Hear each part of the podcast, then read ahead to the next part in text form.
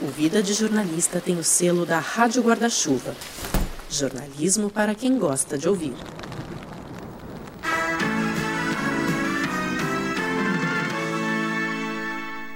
Boa noite.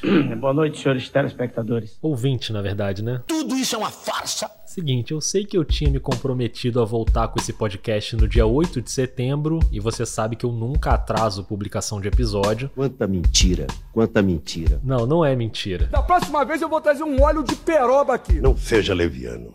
Não seja leviano. Tá, tudo bem, já rolou atraso uma vez ou outra, mas hoje eu tô aqui pra equilibrar as coisas. Desequilibrado. Desequilibrado. Não tem coragem de defender desequilibrado. Não, o contrário. Hoje eu tô chegando uma semana antes do previsto pra dar uma compensada, né? Sabe como é que é? Às vezes a gente erra, depois a gente compensa um pouquinho. Isso pra mim tem um nome. Que nome, gente? Cambalacho. Não, imagina. Quem faz cambalacho é cambalacheiro. Não, nada disso. Eu só voltei uma semana antes do combinado. Está aqui para responder ao povo brasileiro. Exatamente, muito obrigado. O episódio lá do dia 8 de setembro continua de pé, ele vai acontecer. Eu tô profetizando para a nação brasileira. É, vai ser o episódio Jornalismo pela Democracia. A democracia é uma delícia. E a gente vai falar sobre a cobertura de manifestações antidemocráticas. Eu quero deixar aqui o meu protesto. Mas esse episódio de hoje. População, presta atenção. Esse é um episódio a mais, que não estava previsto na série Eleições. Glória. Mas eu achei que era uma inclusão necessária, porque como você percebeu aí nessas intervenções, debate eleitoral é uma coisa que fica marcada na nossa memória.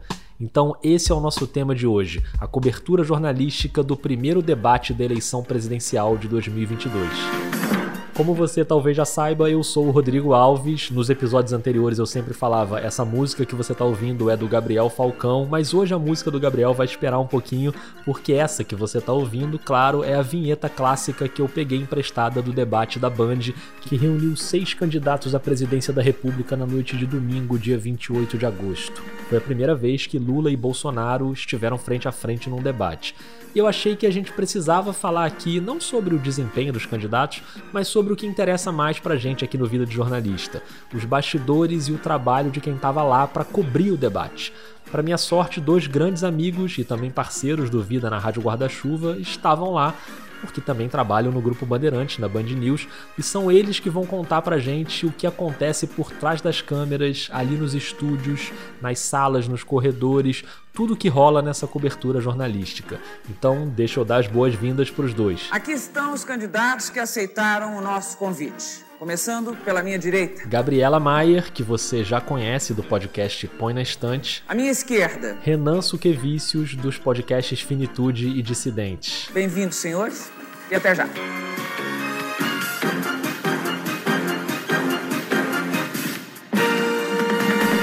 Esse negócio de a minha direita e a minha esquerda não teve nada a ver com posição política, não, tá? E agora sim, deixa eu chamar a música do Gabriel Falcão. Pronto, antes de trazer o Renan e a Gabi, deixa eu só te apresentar essa outra Gabi aí que você ouviu, caso você seja jovem o suficiente para não ter reconhecido. Essa voz é da Marília Gabriela, jornalista que ficou muito famosa pelo seu programa de entrevistas, que passou por vários canais desde os anos 90. Ela apresentou antes o TV Mulher nos anos 80, mas também ficou conhecida pelos debates eleitorais que ela mediou. O mais famoso deles em 1989, que tinha na bancada simplesmente Lula, Brizola, Maluf, Mário Covas, vários outros, isso sem falar nos que não compareceram ao debate: Fernando Collor, Ulisses Guimarães e Silvio Santos. Que tal essa campanha de 89? 33 anos depois, o debate da Band, agora em parceria com a TV Cultura, o UOL e a Folha de São Paulo, reuniu Lula, do PT, Bolsonaro, do PL, Ciro Gomes, do PDT, Simone Tebet, do MDB, Luiz Felipe Dávila, do Novo e Soraya Tronic, do União Brasil. Não tem mais a Marília Gabriela, mas foram quatro mediadores: a Adriana Araújo e o Eduardo Aineg, da Bandeirantes, nos dois primeiros blocos, e depois, nos dois últimos blocos, a Fabiola Cidral, do UOL, e o Leão Serva, da TV Cultura. O que interessa pra gente aqui é saber o que rolou nos bastidores com os repórteres que estavam lá cobrindo. Então agora sim, Gabriela Maier, bem-vinda mais uma vez ao Vida. Oi, Rodrigo. Oi, ouvintes do Vida de Jornalista. Tudo bem? Um prazer estar aqui. Prazer meu receber a Gabi de novo. Ela hoje trabalha como apresentadora na Band News FM, com experiência tanto na rádio como nos telejornais, e ela estava lá reportando ao vivo nos bastidores do debate, assim como ela já tinha trabalhado na Band nas eleições de 2018 e 2020. Só que dessa vez uma expectativa muito grande nessa fase inicial da campanha de 2022. 2022 está sendo uma eleição que está recebendo muita atenção pelo momento político do país e havia até o último momento a indefinição da presença dos dois candidatos mais bem colocados nas pesquisas de intenção de voto. Então a gente não sabia até o dia mesmo do debate ou até a véspera do debate se Bolsonaro e Lula viriam para esse encontro entre seis candidatos que concorrem ao Palácio do Planalto. E no dia do debate propriamente havia muita imprensa. Então a Gabi vai começar explicando para a gente exatamente esse momento do pré-debate, para a gente entender como é que funciona a imprensa toda ali na expectativa pela chegada dos candidatos e, nesse caso, o público em casa também querendo saber se ia rolar mesmo esse embate Lula versus Bolsonaro. Os candidatos chegam de carro, entram de carro dentro do pátio do, da Band, descem do carro e vão para um corredor que é montado para que os repórteres consigam falar com os candidatos logo na chegada. É um corredor que foi forrado com um carpete preto e no meio do corredor foi montado um tablado azul marinho, onde tinha um púlpito que ficavam microfones de várias emissoras. Antes do tablado ficavam posicionadas as câmeras da própria Band e, nesse caso, do debate de 2022, as câmeras dos parceiros. Ela já começou, Gabi? Ainda não. Tô aqui esperando do ladinho. Tô colada aqui no Juliano Dip, nosso colega da TV Band, para que a gente consiga entrar aqui ao mesmo tempo. A gente está só posicionando todo mundo, porque, como vocês falaram aí na abertura, são várias as emissoras trabalhando juntas nessa noite para a gente conseguir trazer as informações. E os repórteres desses veículos, né, os veículos da casa, assim, dos, dos organizadores do debate, é que tinham acesso aos candidatos nesse primeiro momento. Como eram seis candidatos e sempre tem aquele risco de vai que chegam dois ao mesmo tempo, não pode perder ninguém, tem que pegar todo mundo na chegada, enfim, para não sobrecarregar também, né, a gente se divide. Nesse caso, éramos três repórteres: Fábio França, que também é apresentador da Band News FM, o Renan Suquevicius, que apresenta também na Band News FM, e eu. E nós dividimos os seis candidatos entre nós três. Então, eu fiquei com Lula e Soraya Tronic. É uma pena que não tenha mais candidato, porque é importante, quanto mais candidato tiver, melhor para a democracia e o povo tem mais facilidade de escolher aquele que ele considerar que pode ser a melhor ou o melhor candidato a presidente. O candidato Lula passando por aqui, passou rapidamente o candidato do PT. O Fábio ficou com Bolsonaro e Felipe Dávila. Eu preciso passar a bola para nossa reportagem. Fábio França está aí do ladinho, Bolsonaro chegou. E tem um ex-presidente, então dá para fazer comparações. Os outros vão fazer propostas, né? promessas e o Renan ficou com Ciro e Simone Tebet. É não só uma honra, mas uma responsabilidade que eu assumo com muita, com muita humildade, mas com muita certeza de que nós estamos do lado certo da história. Simone Tebet, do MDB, a quarta candidata à presidência da República a chegar aqui à sede do Grupo Bandeirantes. Agora falta... O Renan já já vai chegar aqui para contar um pouquinho dos bastidores também. E é claro que, para correr tudo bem nesse momento das entrevistas, em todo esse pré, que você fica no ar ao vivo muito tempo antes de começar o debate, tem toda uma preparação de cada jornalista. A gente já sabia quem era responsável por quais candidatos e a gente fez um trabalho de pesquisa antes, justamente para a gente conseguir segurar com informações no ar. Então, nesse momento em que você tem que segurar ao vivo. O candidato está chegando. Você vai descrevendo o que você está vendo, mas você também pode completar com informações. Vai lá, Renan Suquevicius acompanhando a chegada do candidato. Boa noite, Renan. Boa noite, Sheila. Boa noite a todos que nos acompanham. É isso, o candidato do PDT acaba de chegar aqui ao Grupo Bandeirantes de Comunicação. Ele teve a candidatura confirmada no dia 20 de julho tem 64 anos, é advogado, aparece em boa parte das pesquisas no terceiro lugar, né? Terceiro colocado. Tudo isso são informações que nos ajudam a segurar uma cobertura ao vivo que é extensa, cansativa e que você tem que pegar uma audiência rotativa. Então tem gente chegando na cobertura o tempo todo. Então várias vezes você tem que retomar a informação, mas retomar de um jeito que não fique igual, que não fique repetitivo, porque quem chegou antes vai ouvir de novo a mesma informação. Como é que você pode construir de outro jeito? Enfim, tudo isso é uma preparação que começa antes e vem desse trabalho de pesquisa que a gente faz. Começou o debate. Olá, boa noite a todos. Boa noite. A partir de agora você acompanha um encontro histórico nos estúdios da Band em São Paulo. Quando começa o debate, a cobertura ganha outra dinâmica.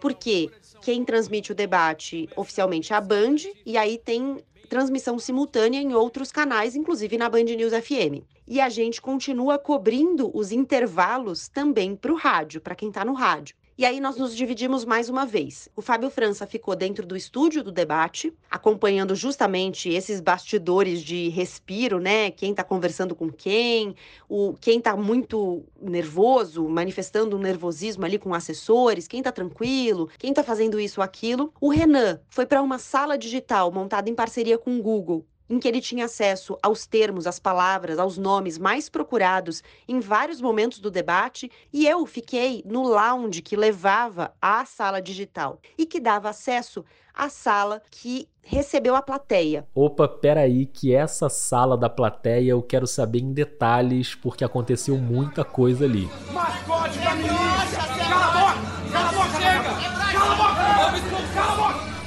Daqui a pouquinho a Gabi volta para contar o que rolou na plateia, mas antes eu vou chamar o Renan para falar sobre essa sala digital e eu vou aproveitar que a gente está pulando de uma integrante da Rádio Guarda-Chuva para outro integrante da Rádio Guarda-Chuva e eu vou fazer uma micropausa. Bom, nós vamos fazer um intervalo aqui. Mas é bem rapidinho, só para eu te lembrar que tem muita coisa boa para ouvir na Rádio Guarda-Chuva, inclusive o mais recente episódio da Rádio Escafandro do Tomás Chiaverini. Se você é ouvinte do Escafandro e lembra do episódio clássico Suco de São Paulo, o Tomás acaba de publicar uma espécie de Suco de São Paulo 2, agora com o título De Volta para São Paulo. Ele de novo sai andando pela cidade, só que dessa vez na companhia da mais nova celebridade dos podcasts, o Chico Felite. Onde está indo, Chico? Na DED. Uma casa noturna, uma boate. Uma das poucas que sobram em São Paulo, que é inclusive uma coisa que me deixa triste. Claro que ir numa boate em 2022 é uma aventura estranha por si só. Depois de dois anos de pandemia, simplesmente voltar a fazer algumas coisas que a gente fazia antes já é meio estranho. Mas no nosso caso tem algumas camadas extras de estranheza.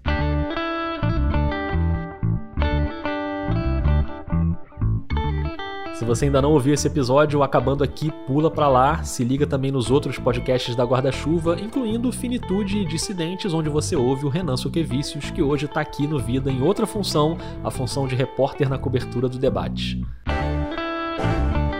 Oi, Rodrigo, vamos lá. Então, vou te contar um pouco de como é que foi essa experiência lá na sala digital. Vamos nessa, Renan. Bem-vindo mais uma vez ao Vida. Conta aí pra gente o que era exatamente aquela sala e quem tava por ali. É, boa parte da cobertura eu fiquei dentro dessa sala digital e havia dentro dessa sala mais jornalistas, né? A expectativa era de 120 jornalistas ali de vários outros veículos acompanhando. Então, era muito legal tá dentro do, dessa sala que foi montada no estúdio estava exatamente ao lado do estúdio principal, onde estava o cenário do debate.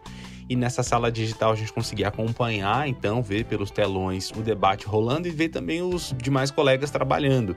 E tinha gente ali do, de emissoras nacionais, internacionais, de jornais, de portais de notícias, gente fazendo minuto a minuto, então era muito interessante acompanhar o trabalho ali acelerado dos colegas é, tentando extrair tudo que estava sendo dito ao vivo e retransmitir, passar adiante seus respectivos portais, sites, enfim. O Renan fazia as entradas ao vivo na rádio durante os intervalos, sempre ali da sala digital com todas aquelas telas coloridas. Primeiro que estava incrível aquele estúdio, né? Era uma coisa extremamente futurista, com telas gigantescas, era um, um negócio bem bonito, bem impressionante. Eu que adoro televisão, sou fã de televisão e estou tendo a oportunidade até de fazer reportagens para televisão agora, eu, me encanto muito com a, com a parte técnica, assim, né? Então era um estúdio incrível, luzes lindas, um cenário lindo. E, e havia ali várias telas com dados, né? Era a sala digital de dados, numa parceria que a Band fez com o Google. Este ano, a Band selecionou 160 temas que foram monitorados pelo Google.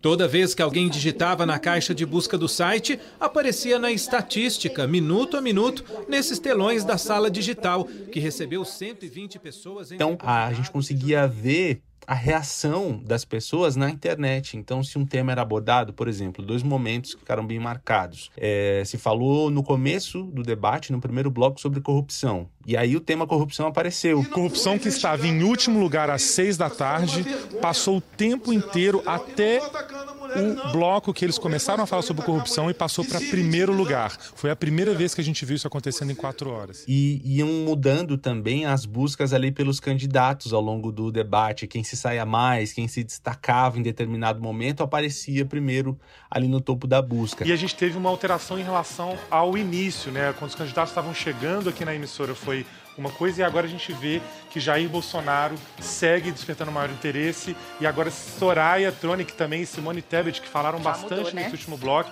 já mudou agora às 10h36, estão ali despertando mais interesse. Claro que isso não significa exatamente é uma preferência, um, um, não tem um peso de uma pesquisa, né, como a da Datafolha, da Quest, é só um, uma, uma busca, uma impressão dos eleitores. Mas é curioso sentir essa reação né, das pessoas enquanto elas estão assistindo pela televisão, ouvindo pelo rádio, ouvindo pelo YouTube, elas estão pesquisando na internet. Acho que isso é, inclusive, uma característica interessante do próprio debate da Band, que é extremamente tradicional, que tem aquela trilha tradicional, são 40 anos realizando os debates, desde aqueles primeiros, né, aquele de 89 com a Marília Gabriela. Pelas regras, cada um tem três minutos para responder. Tentando controlar todo mundo durante o debate. Aqui só não estão os uruguaios. Momento. Aqui só não estão os uruguaios. Momento. Olha o nível. Deixa eu fazer uma proposta. Deixa eu fazer uma proposta. Vamos chamar os comerciais e a gente vai resolver isso. Deixa, deixa eu fazer uma... E como bolsista e como... De lá para cá, tudo evoluiu, inclusive a tecnologia. Agora as pessoas assistem TV com o celular na mão, ou assistem a TV, um conteúdo que é da televisão, no próprio celular, né? E fazem essa migração, né? estão falando no Twitter, no Instagram, no Facebook sobre um conteúdo que está sendo transmitido e que foi assistido por muita gente. No YouTube teve mais de um milhão e meio de pessoas acompanhando simultaneamente. É, então foi muito curioso estar ali na sala digital e acompanhar essa impressão, essa sensação, né, de ver as pessoas reagindo pela internet ao que estava acontecendo dentro de um estúdio de TV. Com licença. Obrigado, Renan. Acabou seu tempo. Não, não, o Renan sabe que aqui ele fala o tempo que ele quiser. Eu tenho que chamar o próximo bloco. Eu sei, Gabi. Vamos pro próximo bloco com a outra Gabi, a Gabriela Maier, que vai voltar para contar os bastidores das confusões na sala da plateia. Mas antes eu só queria recomendar para você que tá ouvindo, não sei nem se você já tinha nascido em 1989, ou talvez você ainda fosse uma criança, mas depois busca aí esse debate da Band de 89, tem a íntegra no YouTube. Impressionante a atuação da Marília Gabriela. Ela sozinha, cercada assim, por algumas das maiores raposas políticas que esse país já teve, o jeito como ela conduz o debate, como ela segura aquele povo, gente, é Maluf contra Brizola, contra Caiado, contra Lula, sem falar numa plateia ensandecida dentro do estúdio. Antes de terminar esse bloco, eu gostaria de dizer, por gentileza, à plateia, que infelizmente vocês não estão convidados para debater. Aqui os, é. os debatedores é estão aqui ao meu lado. No próximo bloco, com licença, com licença, no próximo bloco, os jornalistas convidados vão fazer perguntas a candidatos sorteados. Até já. Muito bem, pelas regras do sorteio do Vida, o jornalista que vai fazer a pergunta sou eu mesmo e a candidata sorteada para responder é a Gabriela Maier mais uma vez. A pergunta é: o que foi que rolou na sala da plateia? Era uma sala em que os apoiadores, as pessoas que foram com os candidatos e que queriam assistir ao debate, foram colocadas para assistir. Essa foi uma peculiaridade desse debate, porque normalmente a plateia fica dentro do estúdio em que o debate está acontecendo, mas dessa vez optou-se por colocar em uma sala separada. Então foi uma sala montada com televisores, telões e as pessoas estavam ali. Estavam os apoiadores de todos os candidatos juntos, todo mundo assistindo junto no mesmo espaço, ainda que estivessem distantes. Por exemplo, os apoiadores de Lula e Bolsonaro estavam em partes distantes da sala, mas era a mesma sala, então todo mundo tinha acesso um ao outro. Quando começou o debate, algumas pessoas até nos bastidores, né, falaram: "Puxa, tomara que não dê confusão, né? Tomara que seja tudo tranquilo". Aconteceram várias brigas, várias confusões durante o debate. Eu estava acompanhando o debate ali desde o primeiro momento. O ex-ministro Ricardo Salles, do Meio Ambiente, estava um pouco numa posição meio líder de torcida, meio organizador de torcida, assim. Então, desde que o debate começou, ele estava instigando as pessoas que estavam com ele a apoiarem, gritarem, manifestarem reações com entusiasmo. O maior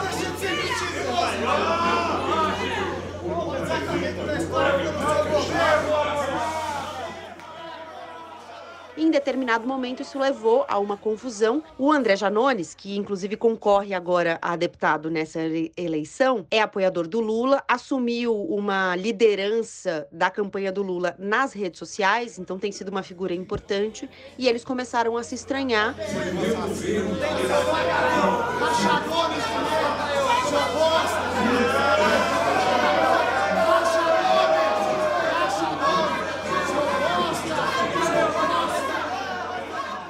Algumas pessoas que estavam ali na sala pegaram o celular para gravar o tumulto, né? Esse registro específico que a gente está ouvindo aqui é de Liel Marim, cinegrafista do UOL. E houve confusão, um foi para cima do outro, precisou separar, né? Houve, a segurança precisou separar os dois. Não, não, vou sair, vou tirar ele. Não, não, calma, se tirar ele. Vou tirar ele. Não, ele veio me xingar. Eu só saio, não, então eu saio junto com ele. Eu saio junto com ele.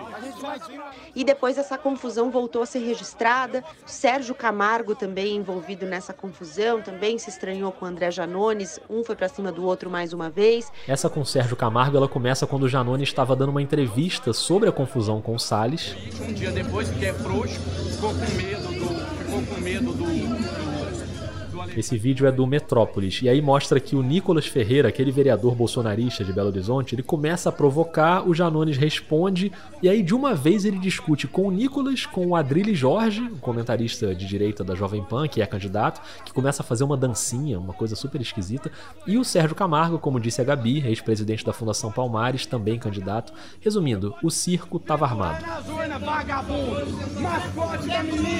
Cala a boca! Cala a boca, vagabundo! Cala a boca, Cala a boca! Cala a boca! Cala a boca! Enfim, foi um pouco diferente ver essa cobertura, porque eu nunca tinha visto nessas três edições de eleições né, que eu acompanho o debate, eu nunca tinha visto algo assim acontecer. Quando acabou o debate, teve uma edição especial do programa Canal Livre da Band, que também foi ao ar pela Band News FM, então a Gabi e o Renan não precisaram ficar lá para fazer aquele pós ao vivo na rádio. Acabou o debate, os repórteres estavam liberados e a gente pôde ir para casa, aquela coisa, né? Aquela confusão para sair, você chega em casa, demora para chegar em casa por questões de segurança, né? Ficam as ruas bloqueadas do entorno, tem muita segurança na rua, muita polícia. Então é difícil conseguir carro para ir embora. Eu não tenho carro, a gente ficou um tempão esperando para conseguir ir embora. E aí chegou em casa, cabeça a mil, né? Porque você fica agitado, é uma cobertura que te deixa tenso o tempo todo, porque você tá ao vivo por muito tempo, então você não pode escorregar, né? E aí até desligar a cabeça, você vai dormir de madrugada Obrigada.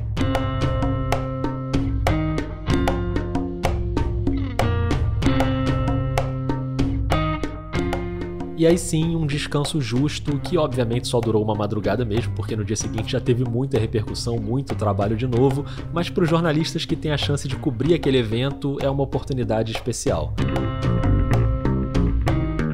um aprendizado muito interessante, até porque você está junto com muitos colegas, né? A cobertura política, a cobertura de eleições especificamente, tem essa particularidade que tem muitos repórteres juntos nos mesmos espaços. Então, quem cobre agenda, quem cobre debate, está sempre junto com outros colegas. E é muito interessante ver como as pessoas trabalham, o que cada um faz de diferente, o que você pode aprender com um e com outro. Nossa, o jeito que essa pessoa se posiciona é legal, o jeito que essa pessoa conduz isso é bacana. O que, que eu posso aprender né, com os meus colegas. Então eu acho sempre uma cobertura muito rica, sabe? A gente sai sempre, acho que mais sabido um pouco dessas coberturas, porque além de a gente mesmo ir aprendendo o que funciona pra gente, né, ir testando e falando, nossa, dessa vez eu mandei mal nisso, vou melhorar da próxima vez, tem essa observação do outro que acaba servindo como comparação e acho que isso também ensina muito. Que é bem a nossa pegada aqui no Vida, né, de aprender com os métodos dos colegas. Por isso que eu quis fazer esse episódio que não estava previsto na série, foi meio uma maluquice produzir meio às pressas,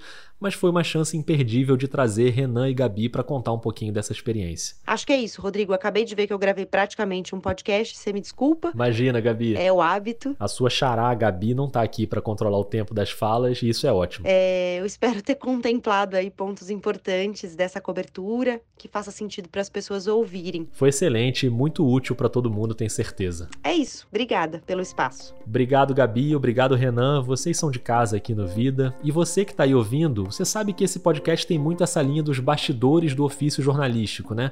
E nesse caso específico do debate, eu queria terminar com uma pequena dose de reflexão também.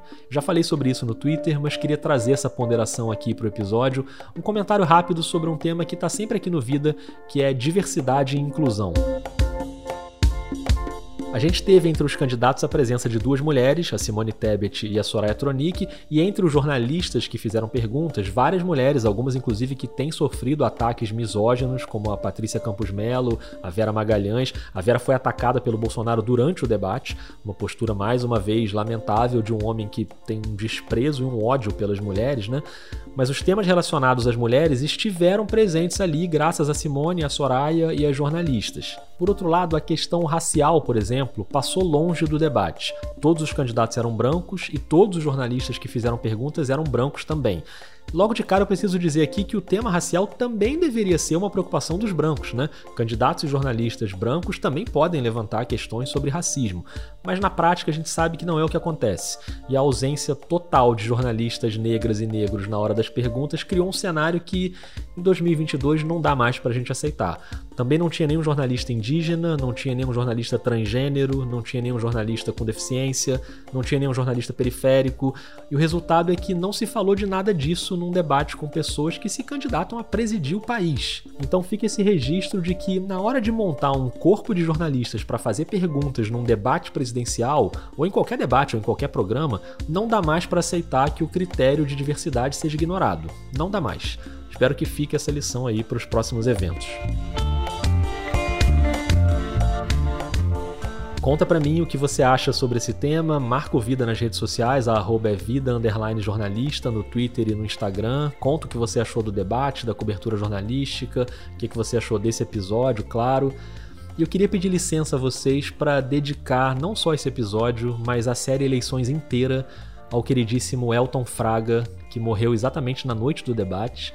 O Elton, além de grande jornalista com quem eu tive a honra de trabalhar no Jornal do Brasil, era uma pessoa muito generosa de verdade e também um ouvinte apaixonado do Vida, um divulgador feroz do podcast, apoiador do Vida desde o início. Inclusive, dois dias antes, ele tinha me mandado uma mensagem no WhatsApp, todo feliz, dizendo que tinha aumentado o valor do apoio.